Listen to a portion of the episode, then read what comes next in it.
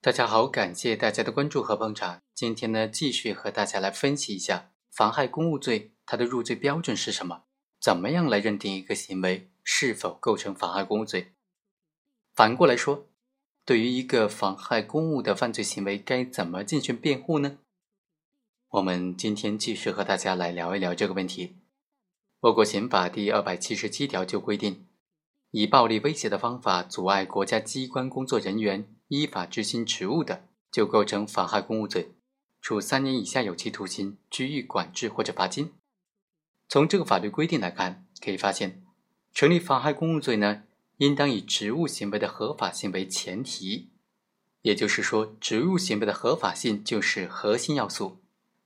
那怎么样来分析职务行为的合法性呢？职务行为的合法性就包括四个基本的方面：主体要适格。权限要正当，内容要合法，程序也要合法。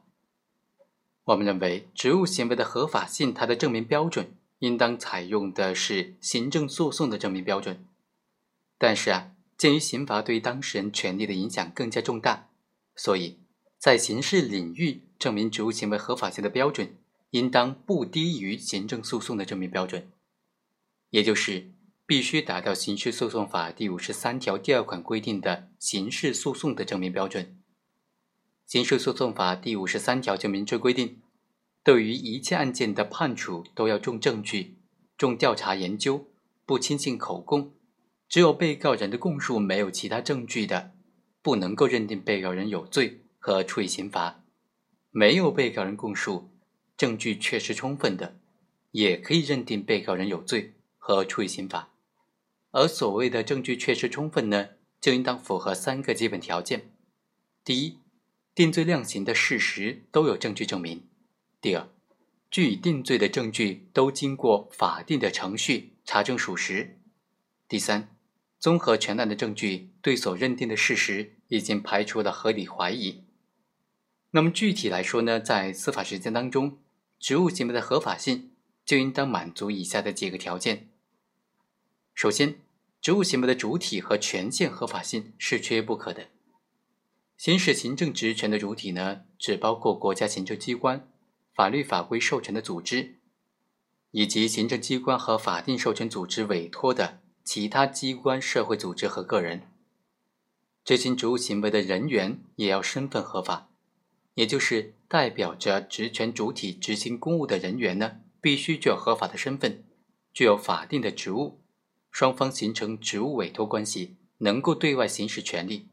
如果能够证明和职权主体之间存在职务委托关系，那么无论是行政编制人员、事业编制人员，还是合同聘任制的人员呢，他执行职务的行为，他的身份都是合法的。但是，不同于正式编制的人员基于组织人事关系而自然的就和职权的主体形成职务的委托关系，合同聘任制的人员呢，也就是这些合同工。他需要特别的证明，来证明他和职权主体之间因为从事特定的职务而形成了职务的委托关系。如果没有特别的委托的这种事务性的辅助人员呢，就不能够认定为是具有从事特定职务行为的合法的身份。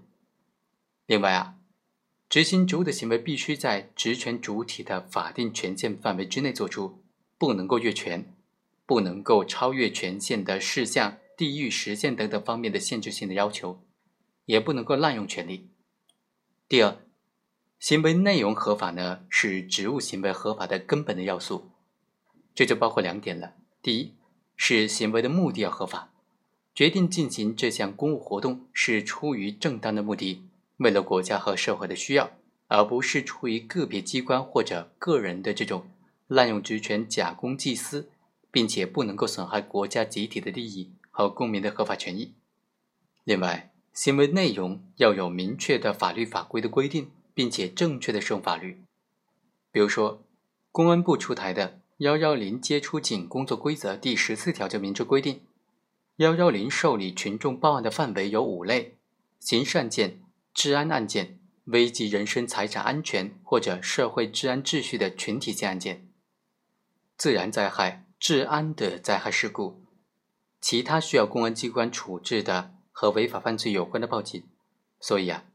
对于接到幺幺零报警而处置警情的执法警察来说，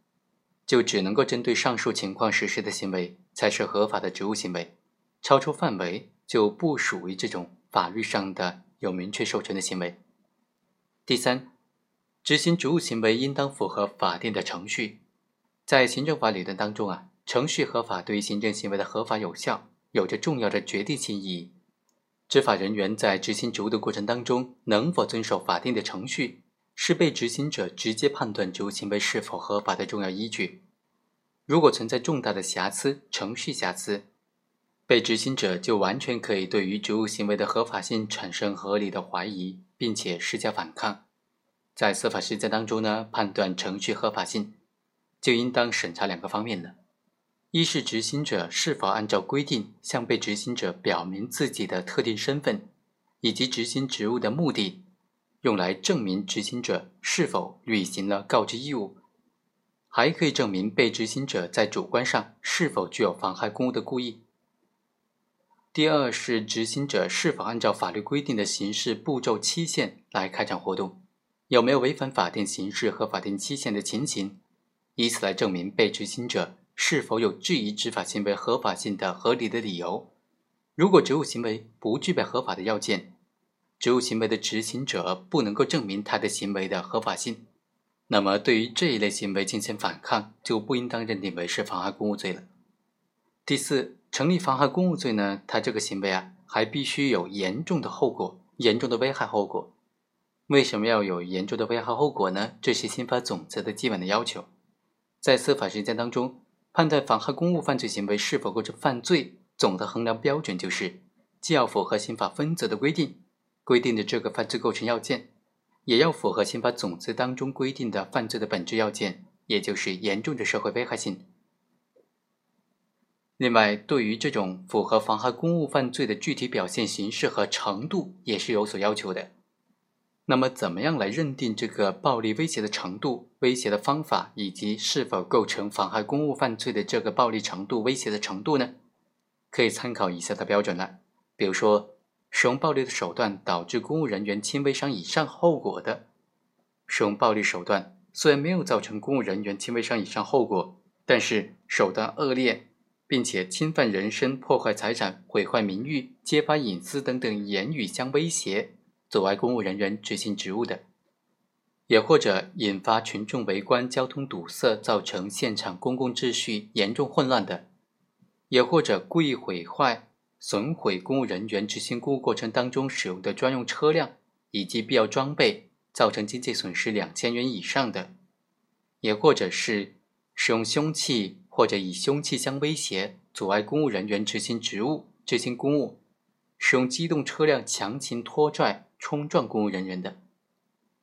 以上四个标准呢，就是认定一个行为是否构成妨害公务罪的根本的标准了。好，感谢大家的关注和捧场。本文作者刘瑞，非常感谢作者对这个问题的分析。我们下期再会。